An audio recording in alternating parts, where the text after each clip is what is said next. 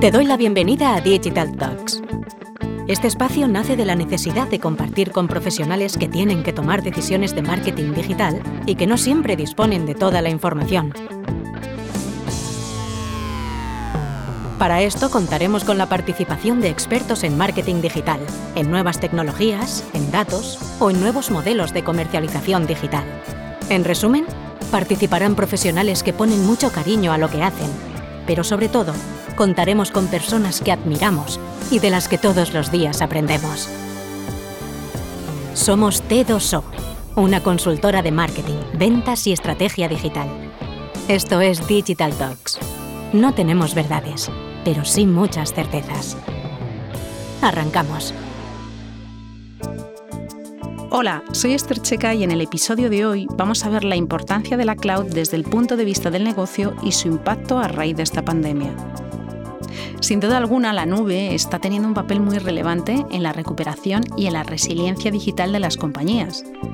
La consultora IDC estima que para el 2022 más del 25% de las organizaciones mejorarán la agilidad de su negocio mediante la integración de datos con aplicaciones construidas en plataformas en la nube. Y en los próximos años, la cloud experimentará un crecimiento cercano al 20% anual, a pesar de esta crisis. Y para entender no solamente las características que tiene y sus modalidades de comercialización, hoy contamos con David Diez Cebollero, que nos ayudará a entender los beneficios e impacto que tiene mover el negocio a la nube. David es responsable de la estrategia y transformación cloud en Everis es doctor en Ciencias de la Computación por la Universidad Carlos III y miembro facultativo de la Escuela de Negocios Digital ISDI. Así que no se me ocurre mejor persona que David para que nos ayude hoy a despejar dudas e identificar oportunidades cuando hablamos de cloud. Muchas gracias por acompañarnos hoy. Bueno, muchísimas gracias a vosotros por la invitación. Vamos a arrancar, David, y me gustaría empezar por una pregunta que puede parecer un poco rotunda, pero ¿se puede decir que la cloud es la gran habilitadora del negocio digital y que aquellas empresas que no se mueven a la nube va a ser difícil que puedan competir en ámbitos digitales? Pues bueno, yo creo que a una pregunta rotunda hay que dar una respuesta rotunda y en este caso creo que sí. Creo que realmente eh, si no se está en cloud es muy complicado que se pueda estar compitiendo en el ámbito eh, digital o al menos que se siga compitiendo en el ámbito eh, digital.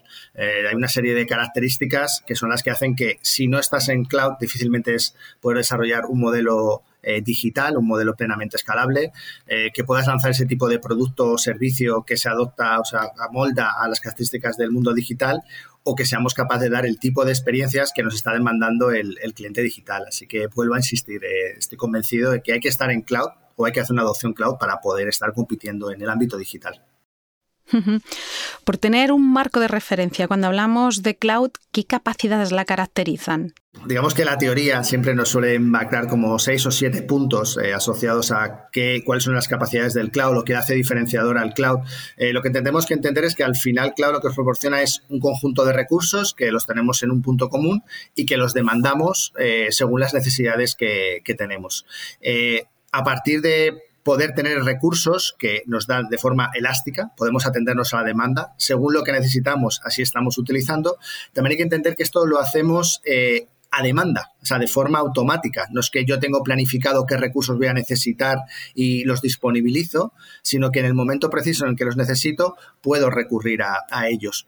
Asociado a esto hay una, un par de características que creo que son especialmente interesantes, que tiene que ver con que los servicios son medibles. Eh, podemos estar en todo momento sabiendo qué estamos consumiendo y qué nos está implicando en términos de, costes. Y esto desde el punto de vista de negocio es eh, esencial.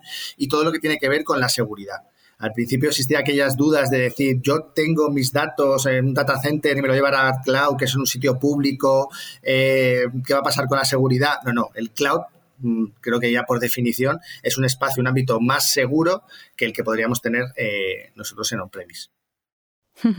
Oye, y en relación a los modelos que nos encontramos en su proceso de comercialización, sobre todo porque consultoras como IDC dicen que el mercado de la cloud pública en España va a crecer este año más de un 22% en el sector retail y un 20% en el sector industrial y de infraestructuras. Así que me gustaría, bueno, pues que nos contases un poco cuáles son esos modelos para entender pues mucho mejor estos datos.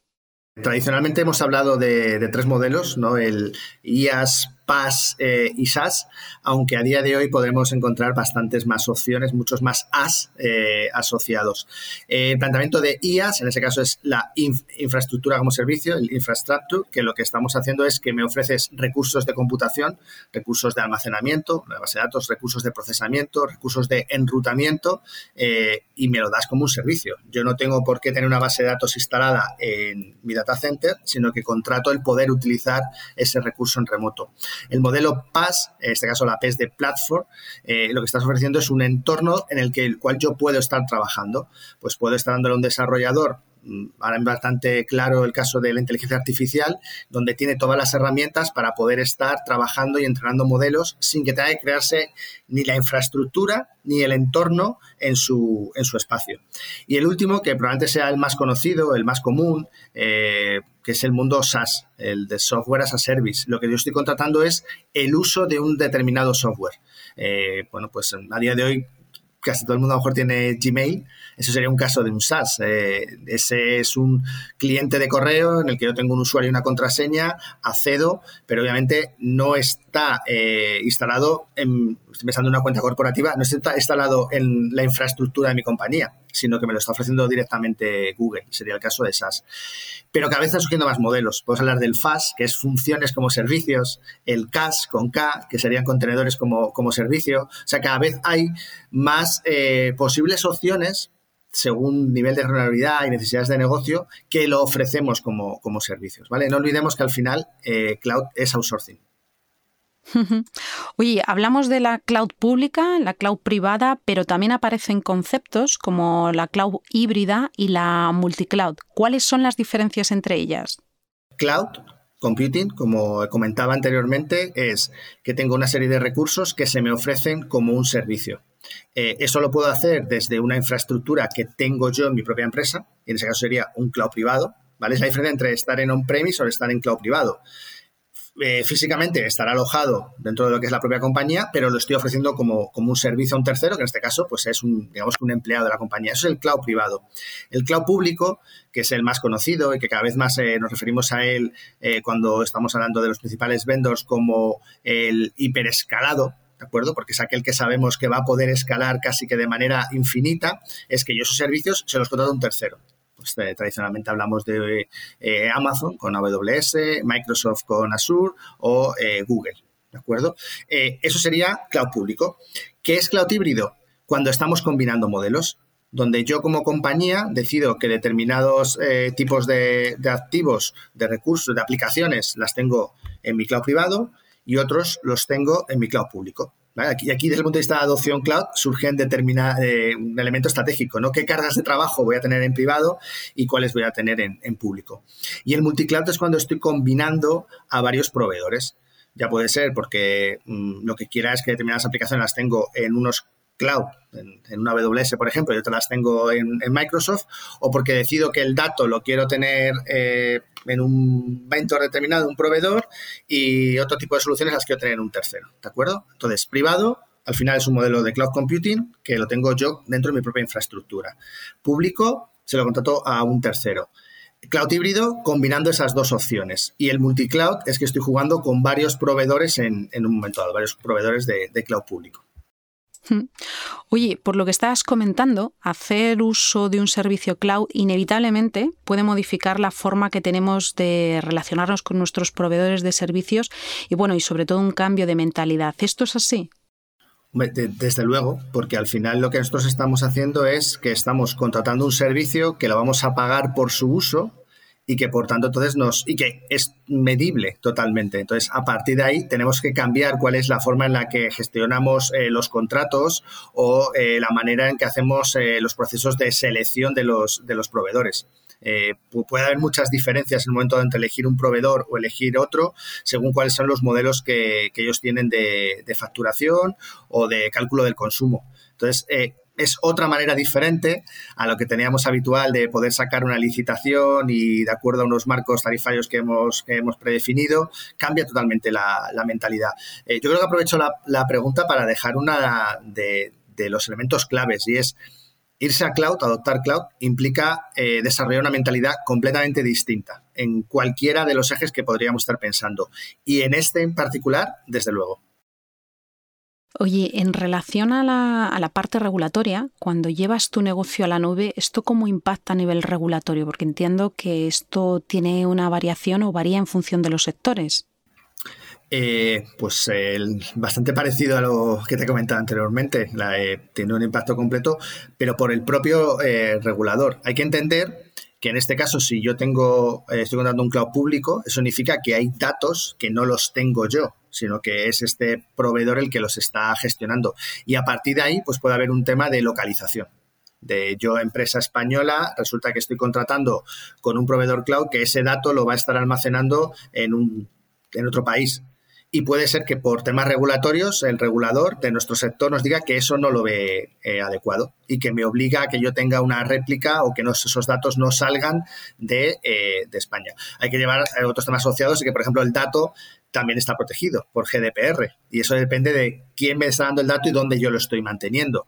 en determinados sectores que se consideran sectores críticos, pues de, determinados reguladores del mercado lo que indican es eh, yo quiero que haya un control sobre qué está pasando la información o cómo se está moviendo. Entonces, al final, también la decisión propia de ir al cloud ya eh, inicialmente podría ser una decisión técnica, después podría ser una decisión económica, pero ahora también eh, puede ser hasta una decisión regulatoria la que nos lleve a decidir mm, si estoy o no en cloud ¿vale? Hay casos en que algún regulador lo que indica es que se quiere que esté en cloud, por el tema de la seguridad que indicaba anteriormente, y cómo estoy en cloud. Em, entonces, podríamos decir que para impactar hoy a un cliente, esto se hace a través del dato y esto en qué medida obliga a las empresas a estar en cloud. Bueno, a ver, eh, yo creo que esto, Esther, lo conoces mucho mejor que yo y desde luego que creo que a día de hoy el dato es esencial cuando se quiere estar impactando a, los clientes y el, seguramente eh, desde el punto de vista del dato es cuando el cloud le podemos sacar sus mayores ventajas. El poder estar trabajando con esos grandes volúmenes de, datos, poder estar moviendo esas cargas de datos de unos puntos a otros, poder aplicar determinado tipo de técnicas eh, sobre los datos, es algo que se realiza de manera óptima o de la manera más eficiente cuando estás en, estás en cloud. Entonces, seguramente sea uno de los grandes eh, impulsores de por qué las compañías se están eh, moviendo al, al cloud. Y también un condicionante después. Oye, muy interesante. De, hecho, otra pregunta que te, te quiero, que te quiero hacer y que está desde luego, sé que es amplia, pero es la que se puede plantear a día de hoy cualquier empresa que está evaluando moverse a la nube. Y es sobre todo entender qué beneficios ofrece esta al negocio. Bueno, yo creo que aquí depende también bastante de la madurez de, de la compañía, ¿no? En qué punto se encuentre. Creo que hay situaciones en el que moverse al cloud ha estado más dirigido a un tema de poder hacer optimizaciones, ¿de acuerdo? En cuanto a su gestión de la, de la infraestructura. Eh, mm, creo que en el que cada vez más lo que, tienes, lo que tenemos asociado es un tema ha llevado a la innovación, ¿de acuerdo? Creo que es el hecho de estar en el cloud lo que nos permite poder ser mucho más eh, innovadores y poder estar eh, lanzando soluciones eh, pues más adecuadas a los que nos están demandando. Y en general, también creo que lo que nos lleva es a ser mucho más eficientes desde el punto de vista de negocio, de reducir nuestros time to market, etcétera. Oye, otro aspecto que me gustaría ver contigo es que a la hora de llevar tu negocio a cloud, inevitablemente esto puede modificar la estructura organizacional y la forma de relacionarse con los equipos. Aquí, en tu experiencia, ¿cuáles son los equipos de interlocución a la hora de esta decisión de ir a, cloud? eh, te diría que cuanto más arriba mejor. Si la decisión llega desde el CEO, mucho mejor que se llega desde, desde el CIO. ¿Por qué? Porque al final es una decisión estratégica. Y porque cuando te vayas a hacer un proceso de adopción cloud no va a ser solo eh, desarrollar la plataforma o empezar a migrar aplicaciones o mover tus datos, vas a tener que estar cambiando tus estructuras organizativas, vas a tener que capacitarte, vas a tener que cambiar, como he dicho anteriormente, la relación que tengas con, proveedores, la forma en que gestionas eh, de manera económica tu presupuesto. Entonces, cuanto más arriba mejor, porque la, decisión eh, va a tener un impacto sistémico y, por tanto, eh, si la toma el CEO, desde luego que mucho mejor que si la, que si la toma el CIO. Ya si entras en áreas concretas, pues los directores de, sistemas o directores de IT son los que entrarán en decisiones concretas de proveedores, eh, modelos eh, híbridos, multiclouds y demás. Pero la idea de adoptar cloud creo que tiene que ser algo estratégico y por tanto venir desde el punto más alto que se pueda. Totalmente, totalmente. Igual que la, igual que la innovación tiene que ser liderada desde, desde la dirección.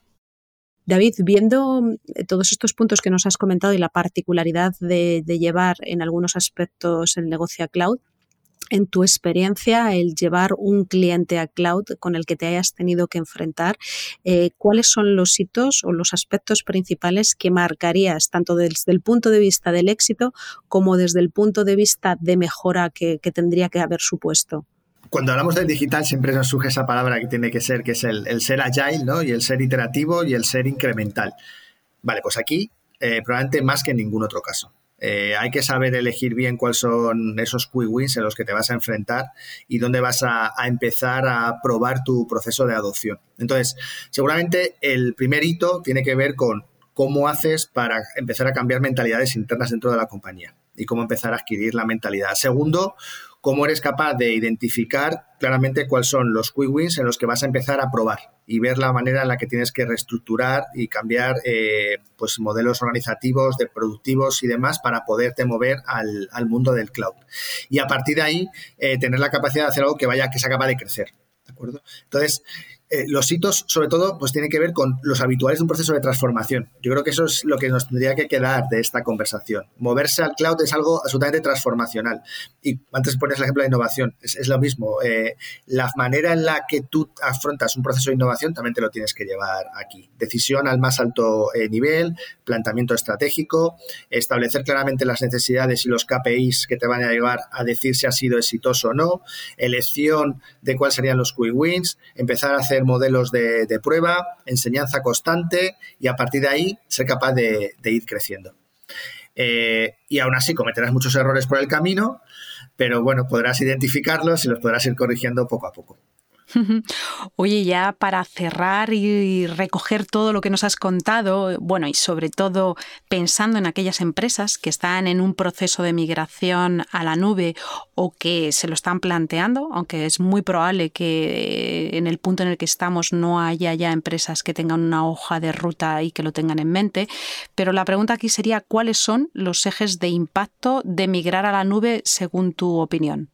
A ver, yo creo que el primero de todos, y ya lo mencioné anteriormente, es la parte estratégica, ¿de acuerdo? La tener claramente necesidades, motivaciones, empezar a definir de manera estratégica de qué aplicaciones vas a estar moviendo, qué carga de trabajo vas a estar moviendo, eh, qué capacidades crees que vas a tener que adquirir. Entonces hay una parte más visión estratégica clara, otro tiene que ver claramente con la plataforma, con qué tipo de plataforma vas a desarrollar, qué tipo de servicios, la arquitectura propia que vas a tener como compañía para poder trabajar en, el mundo cloud, el eje de la organización, de, cómo te vas a estructurar y aquí asociaría también las personas, eh, la cultura. Digo personas porque seguro vas a tener que adquirir nuevas capacidades para poder trabajar en el mundo del cloud.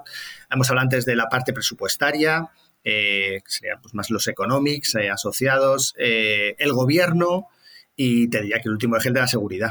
Entonces, eh, al final, pues me dirás, pues la compañía completa y, te diré, pues sí, seguramente. Es que eso es lo que al final implica, implica si quieres hacer un proceso de adopción cloud como tal. Cosa distinta es que hagas movimientos tácticos a cloud.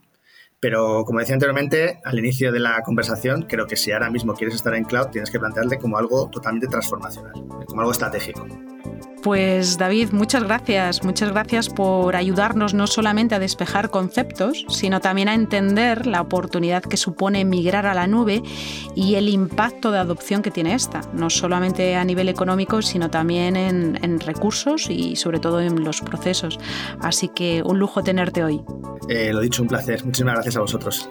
Hasta luego, David. Hasta luego. Nos volvemos a escuchar en unas semanas.